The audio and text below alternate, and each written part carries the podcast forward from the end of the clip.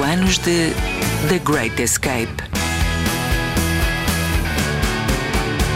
I met him in a crowded room where people go to drink away their gloom.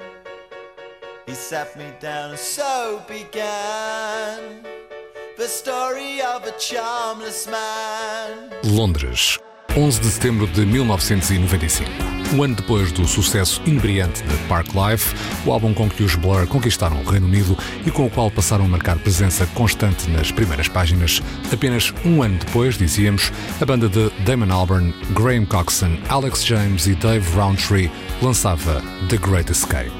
Este disco é uma viagem, passas por montes de, de etapas e até já tem elementos eletrónicos e tudo. Pedro Cognão, músico também conhecido como Batida. É engraçado ver como logo ao início já há tanto, é quase como tu quando conheces uma criança e, e topas logo que ela aos 5 anos, aos 4, ou aos 3 já tem muito daquilo que depois poderá vir a ser o que ela será mais tarde. E, e os Blur desde o início tinham lá muito do potencial de cada um deles, mas de, do que é que eles poderiam vir a ser. E pronto, e passaram o teste do tempo. Estamos agora aqui a falar de um disco que já tem quase tem 25, 25 anos, não é? Para comemorar este quarto século, falámos com um músico, um crítico, um estilista e ainda um advogado e comentador político. Podia muito bem ser o início de uma andota, mas não é. O que é, isso sim, é um especial da Antena 3 sobre os 25 anos de The Great Escape.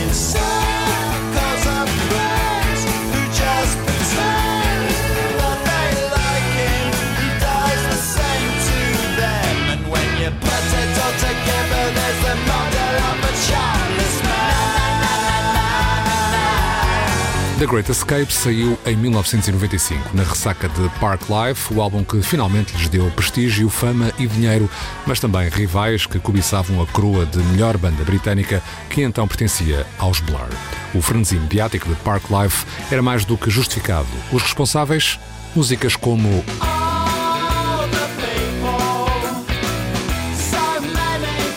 esta.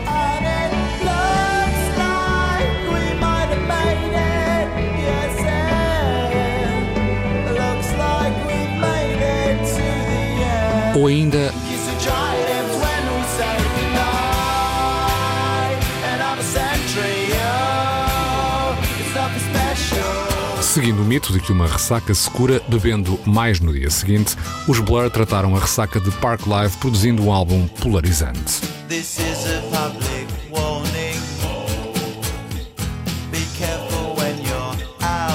Para uns, The Great Escape foi o último capítulo de uma trilogia dedicada a escalpelizar com observações sagazes, humor e sátira o que é isso de ser inglês. Para outros, mais um passo na direção em que já seguiam quando, na verdade, se pedia um novo rumo. Para muitos, um álbum que foi literalmente música para os seus ouvidos. Para outros tantos, inclusive a própria banda, um disco problemático. O Great Escape é um álbum que os Blur de certa forma renunciaram. Ahm, eu, eu percebo a razão porquê, visto da perspectiva deles, mas já lá vou, ah, acho que é injusto. Francisco Mendes da Silva, advogado, comentador político e fã de longa data. Quer dizer, os Blur, nós conseguimos ver isso agora à distância, os Blur eram uma banda absolutamente cam camaleónica, ah, de álbum para álbum iam mudando ah, bastante. E eu percebo que o Great Escape, que surge dois anos depois do More Than Life is Rubbish e um ano depois do, do Park Life, é um álbum que é visto um pouco como mais do mesmo. É, é, aquele, aquela pop observacional, irónica, uma mistura de, de- de punk e, e pop mais desbragada, mais ligeira, se quiserem. Eu percebo que, eh, se calhar, o- o- o- quando uma pessoa ouve o Damon Albarn falar sobre isso, ou o Graham Coxon, eles dizem muito que eh, nós não devíamos ter feito esse disco, o disco que nós fizemos, o disco homónimo que fizemos em 97, o que tem a Beatle Bum e a Song 2, pá, aquelas canções que são mais conhecidas das pessoas, era o que nós devíamos ter feito logo a seguir ao Park Life. Eis o que disse uma vez Damon Albarn sobre The Great Escape, em entrevista a uma televisão belga. Saber que és bastante bom no que fazes e depois gravar um álbum enquanto ainda estás a viver a experiência do anterior faz com que esse álbum se torne não apenas uma vinheta, mas uma vinheta de uma vinheta.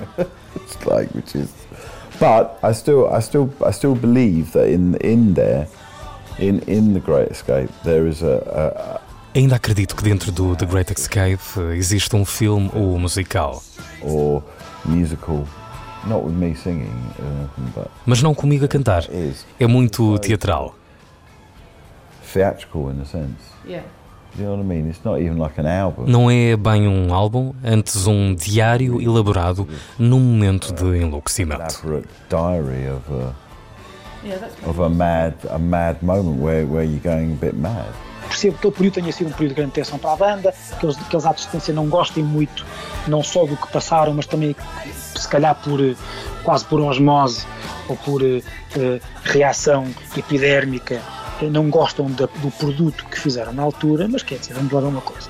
Objetivamente, uma pessoa olha para aquele disco e um disco que tem canções como a Universal, ou a Best Days, ou, a, ou, ou outras menos conhecidas como a Thought of Cars ou, ou Entertain Me ou Hugo and Hero. Quer dizer, é um álbum que não só é dos melhores deles, como para mim é dos melhores álbuns de sempre da história da música popular. Mesmo que o Damon Albarn diga Great Escape é um álbum mau, está enganado. Ele próprio está enganado. Provavelmente já perceberam que Francisco Mendes da Silva é um daqueles fãs que sabe tudo sobre a sua banda preferida. Descobriu em 1994 por mero acaso. Tinha 14 anos e aos sábados à noite, eu ainda não saía propriamente, pelo menos com grande frequência, e aos sábados à noite a MTV tinha um programa que era de música ao vivo. Dava dois ou três concertos por noite. E eu sabia que nessa noite ia dar, o primeiro concerto que ia dar era o Unplugged dos Nirvana. E logo assim, o segundo concerto que dão é um concerto de uma banda chamada Blur, que eu não conhecia. E aí fiquei ainda mais impressionado, porque era exatamente o oposto, uh, aparentemente, dos Nirvana. E o que eu vi ali foi, musicalmente, uma, uma espécie de tensão permanente entre o punk e a pop, uh, entre. Uh, o, o, Alex James, que é o baixista, tem uma, uma definição maravilhosa dos Blur, que era um tipo que sabe escrever canções com pouca gente, que é o Damon, eh, prensado entre um baixista que queria ser dos Duran Duran e um guitarrista que queria ser dos The Who. E é só um pouco irónico que a exposição aos Blur tenha acontecido à boleia da música de Kurt Cobain. Afinal, o principal rival das bandas pop britânicas nos anos 90 era o rock arranhado de distorção e flanelas que vinha de Seattle. Portugal, se calhar as pessoas mais jovens não se lembram, mas a Britpop era uma coisa muito mal vista na imprensa em Portugal. Era tudo muito, muito dirigido para o grunge, havia basicamente uma pessoa que escrevia bem das bandas inglesas em Portugal, que era o Pedro Gonçalves no Blitz, isto em 94, 95, 96. Sou sincero, o Francisco é muito gentil por dizer isso. Pedro Gonçalves, o próprio, hoje redator publicitário e crítico musical, mas então, há 25 anos, um jornalista em início de carreira. E tendo a concordar, porque de facto acho que em Portugal não se levava uh, os Blur muito a sério, muito por via de que não se levava toda a cena Britpop a sério, ponto final. O que levanta a questão, que músicos seriam levados a sério em Portugal, já que as bandas pop britânicas, pelos vistos, não eram.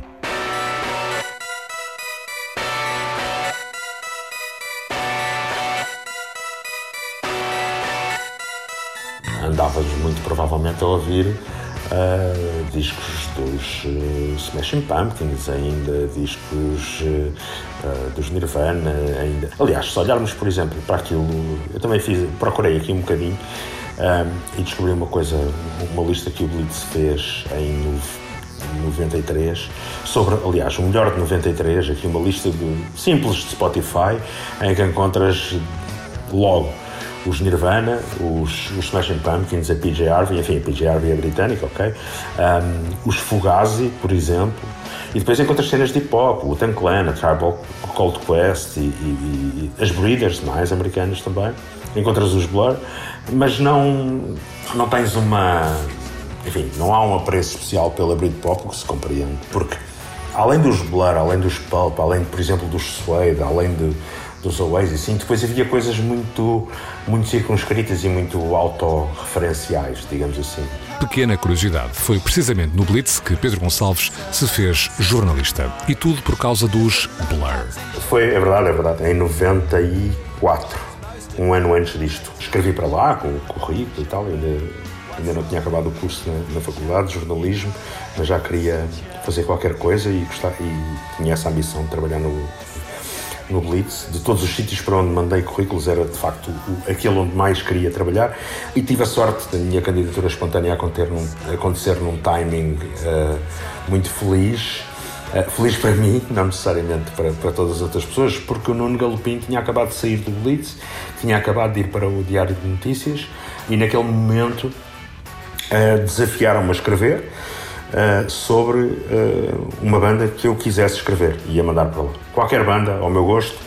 Uh, e eu escrevi sobre os Blur, sobre aquilo que os Blur eram até então. E os Blur eram, até então eram até ao Park Life. E foi assim que eu entrei para lá. Para recordar os 25 anos de The Great Escape, é preciso olhar para o antecessor, Park Life. Editado em 1994, tornar-se-ia não só num dos melhores discos desse ano, como também um dos melhores de sempre. Sem surpresa, nos Brit Awards, os Blur levaram para casa quatro galardões, incluindo o de melhor álbum com Park Life. E não foram os únicos prémios que receberiam nesse ano. No cotidiano da banda, tudo estava a mudar. Talvez em demasia, como escreveu o baixista Alex James na autobiografia Bits of a Blur. Quando estávamos a gravar o The Great Escape, havia pessoas à porta do estúdio e das nossas casas. Interrompemos as gravações para participar em programas de televisão, para ir a galas e para receber prémios. Estavam jornalistas no estúdio a observar-nos a trabalhar, a fotografar-nos quando tocávamos as nossas partes ou quando punhamos o dedo no nariz.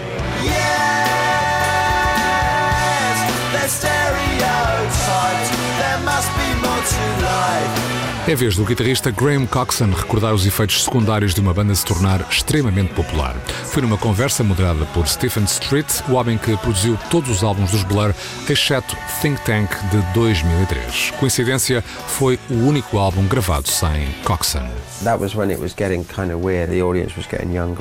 Foi aí que começou a tornar-se esquisito. O público estava a ficar cada vez mais jovem, enquanto quem gostava de música estranha aparecia cada vez menos. As primeiras filas dos concertos eram só raparigas, o barulho que faziam quando subíamos ao palco era assustador, gritavam.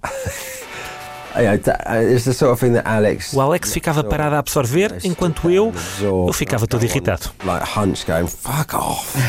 Os Blur e a cena Britpop ganhavam expressão considerável no Reino Unido. Vendiam-se discos, as músicas passavam na rádio, a banda ia aos programas de televisão e ocupava lugar destacado nas primeiras páginas.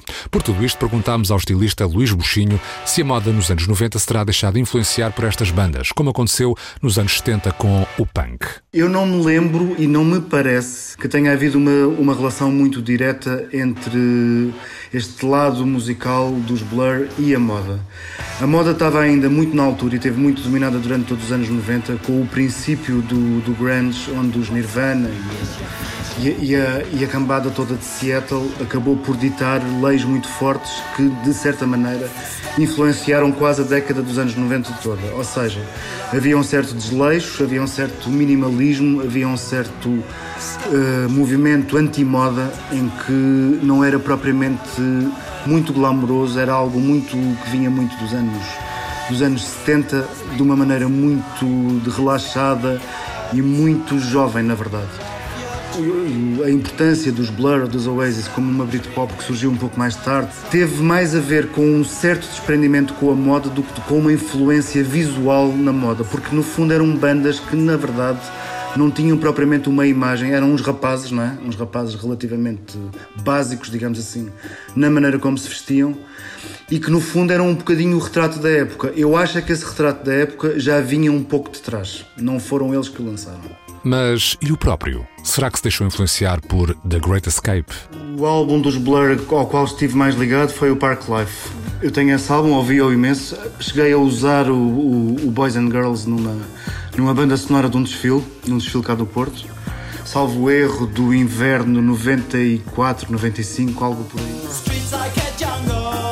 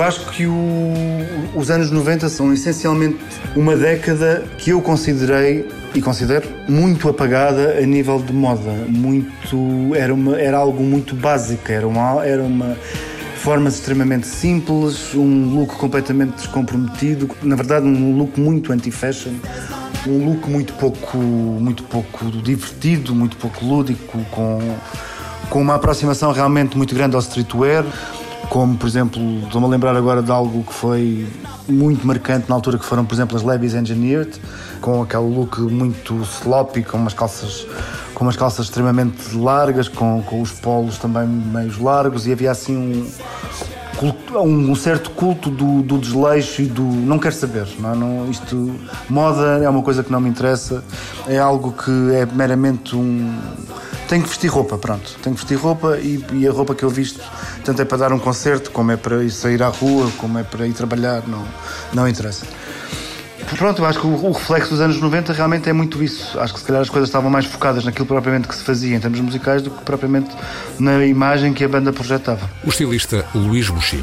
Já o comentador político e advogado Francisco Mendes da Silva recorda com precisão e detalhe a imagem de quatro miúdos vestidos como hooligans no palco do Coliseu de Lisboa. Foi em 1996 quando a digressão de The Great Escape passou por Portugal. Quando os Blurs chegam a Portugal em 96 era muito facto polos fila, uh, aquela marca italiana Sergio Tacchini, era muito a Fred Perry, assim, no fundo a moda das claques de futebol. Uh, as sapatilhas Adidas, ou, ou, ou, era muito, que era muito uma reação também, era muito uma reação à, à moda americana das quilhas de flanela, aquela coisa slacker do, do grunge.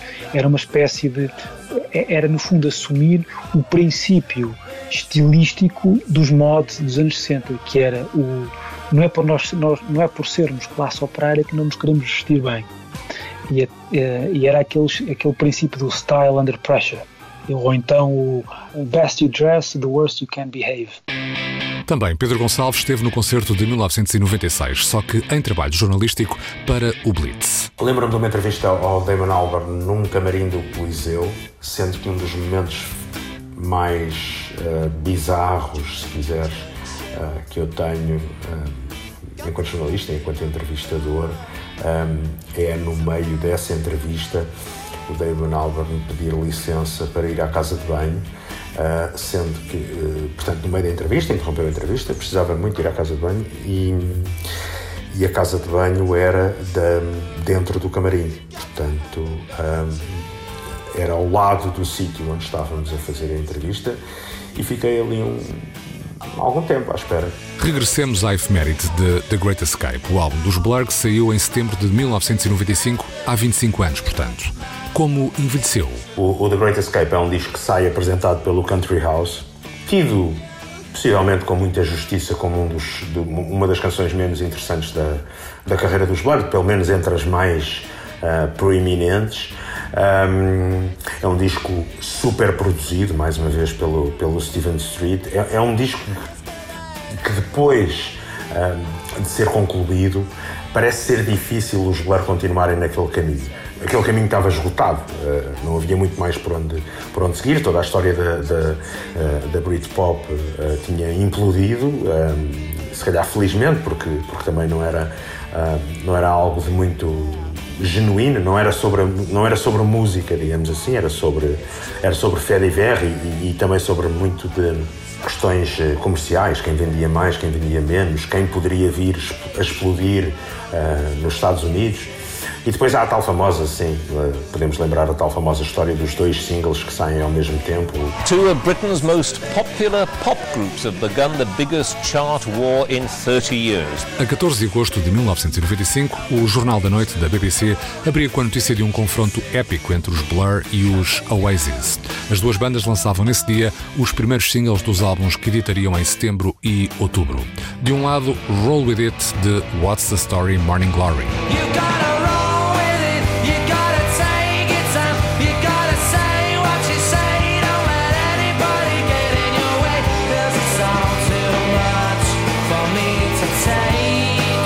Outro Country House de The Great Escape.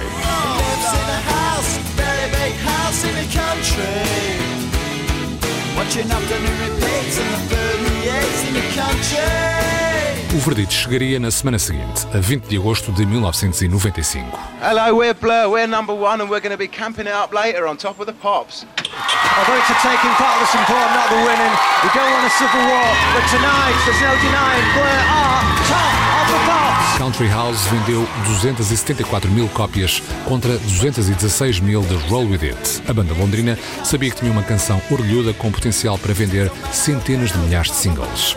Soube-o da primeira vez que a tocou ao vivo, a 17 de junho de 1995, no Mile End Stadium, em Londres, perante 25 mil pessoas, como recorda Alex James na autobiografia Bit of a Blur. This is called Country House. It's about neurotic pop stars and people like that.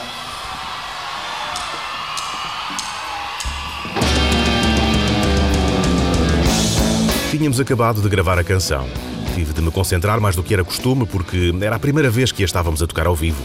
Depois de me enganar a meio do primeiro refrão, lembro-me de levantar a cabeça para ver se alguém tinha reparado e de ver toda a gente no público a saltar e a mover os braços em sincronia e a sorrir.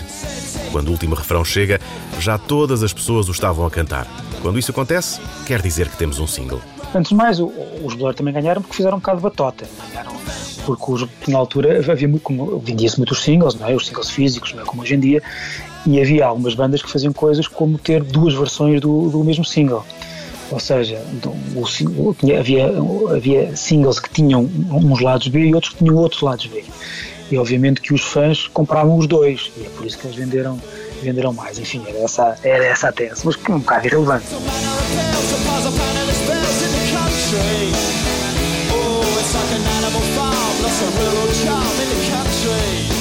Country House, como, como outras, são músicas que tu podes ouvir no intervalo de um jogo da bola, como podes ouvir no pub, como a seguir também podes ir ver o concerto.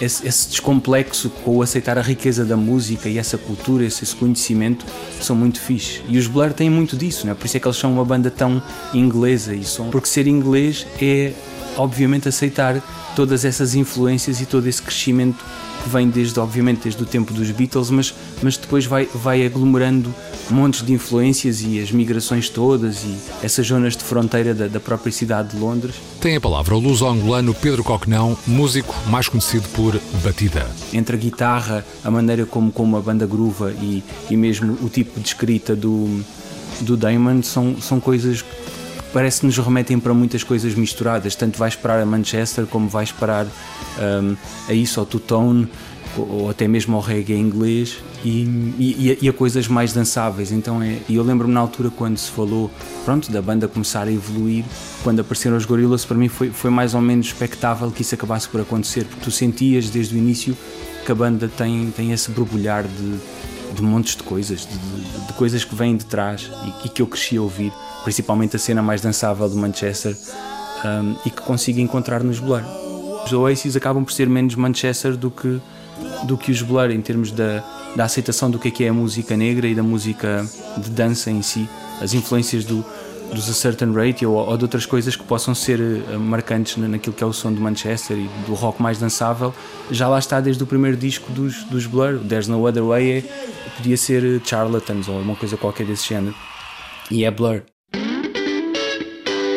É verdade que os Blur venceram o duelo dos singles, mas a batalha maior foi perdida para os Oasis, cujo álbum What's the Story Morning Glory superou as vendas de The Great Escape. Passou-se o mesmo nos Brit Awards de 1996, onde os Oasis limparam os principais prémios e ainda dedicaram aos Blur uma versão a capela da música Park Life, mas com um final algo azedo. Oasis.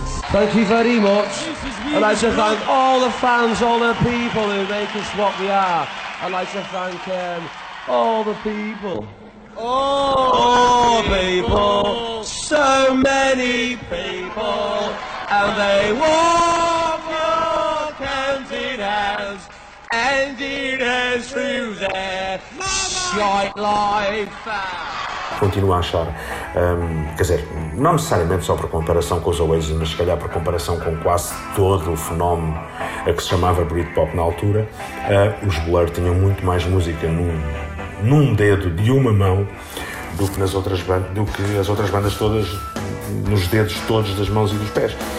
Embora tenha argumentado que escolher três álbuns preferidos seria como dizer de que filho se gosta mais, Francisco Mendes da Silva lá aceitou o repto e aproveitou para passar a discografia a pente fino. Uh, uh, se quisermos olhar para os Blur, como eu também olho hoje em dia, como, como, como aquilo que eu disse há pouco, uma banda camaleónica, a banda que estava sempre a puxar os limites, etc., nós podemos escolher o Modern Life is Rubbish ou o Park Life, podemos deixar de fora o, o, o, The Great Escape porque é no fundo a continuação desses e podemos ir buscar obviamente o homónimo de 97 ou o 13 que é um álbum absolutamente é, magnífico, é um álbum é um álbum muito adulto porque é um álbum do, em que o Damon basicamente faz a, a terapia perante a dor de ter acabado com a Justin Frischman e portanto é como grande parte dos grandes álbuns de, da história da música popular é um álbum de dor de corno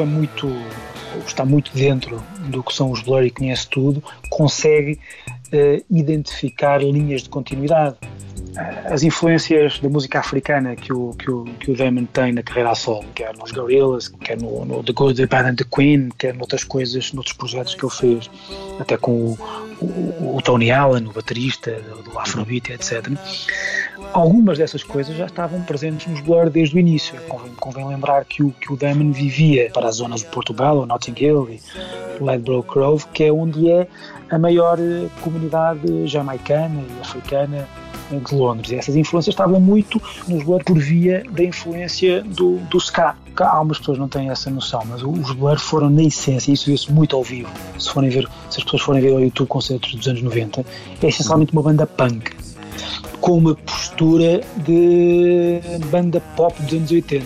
Em Londres tu sentes muito isso, a presença jamaicana um, e a influência da, da música jamaicana é, é, está em todo lado, tanto está no jungle como no drum and bass, como, como, como está no indie rock. E, e ouvires essa, essa ressaca que já viste bem a, a, maturidade que tem, quer dizer, é uma influência do Tutone, dos Clash e dos Madness, e isso, tanto anos 70, anos 80. Portanto, quando eles fazem este disco, eles já têm quase duas décadas de pessoas a, a, a, fazerem esta coisa que é uma ideia do que é que é o pop inglês, que tanto mistura estas guitarras com, com um balanço que às vezes é, é já, já, nem é jamaicano, já é mesmo londrino, mas que tem essa Jamaica lá metida e que tanto pode ser ouvida num pub como num jogo de futebol como na, na Brixton Academy, e isso é muito, é muito Londres. Pedro Coquenão, ou Batida, conhece bem as latitudes musicais de Londres. Ainda em 2019 esteve na capital inglesa para participar no Africa Express, um dos muitos projetos de Damon Albarn, e acabou por assistir a um pequeno concerto de surpresa dos Blur, o primeiro desde 2015. Portanto, era um evento que durava 5 horas e a anterior estava toda a gente a ensaiar, cada um estava a ensaiar a sua coisa, eu estava a ensaiar músicas novas só. Fiz uma música com com o Damon e com, e com o Kiwanuka uh, e, ensaiámos também a música uma vez.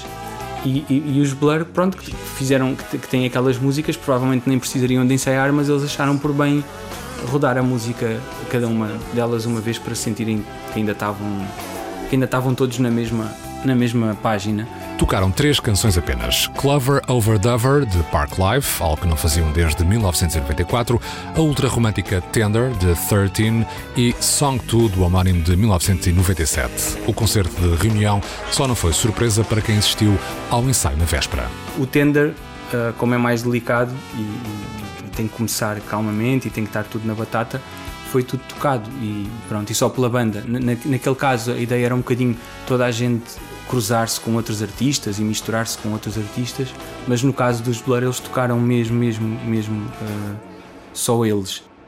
Ah, eles não ensaiaram Song 2, isso foi, agora estou-me a lembrar, ah, não ensaiaram não. Uh, não. É engraçado, não ensaiaram. Uh, mas o, não devem precisar e nem devem querer. Deve ser aquele tipo de música que tipo, perdes um, a energia se ensaiares muito, tipo, perde o caráter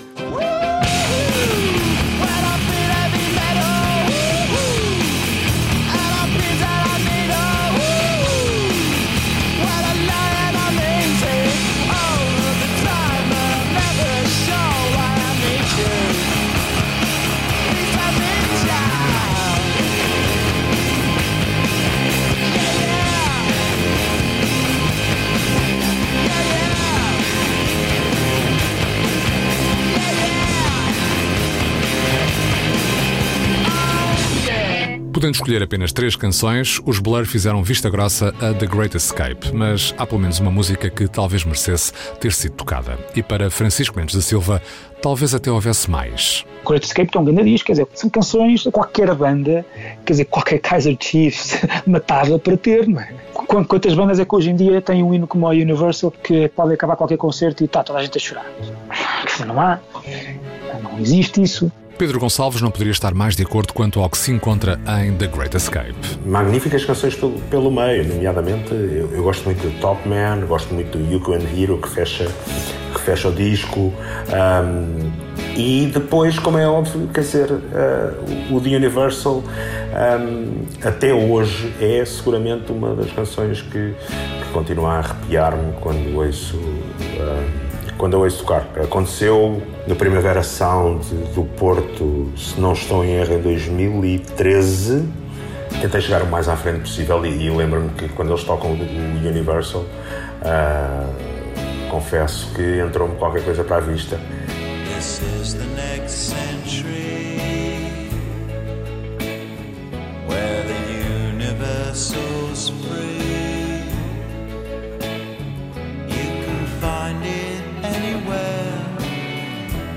the future's been sold. Every night we're gone. And some karaoke songs. How we like to sing along. O Universal era aquele tema para para a rádio nacional, eh, aquela rádio que segue muito o conceito do radio friendly. Portanto, é uma música boa tipo para experimentar aparelhagens. Uh, e o Universal era, tinha essa, essa característica que entra e dá-te assim uma ideia de ok, o locutor que se cala porque eu quero ouvir isto desde o início. É muito, muito bonito e vai-me dar paz a conduzir ou onde quer que eu esteja.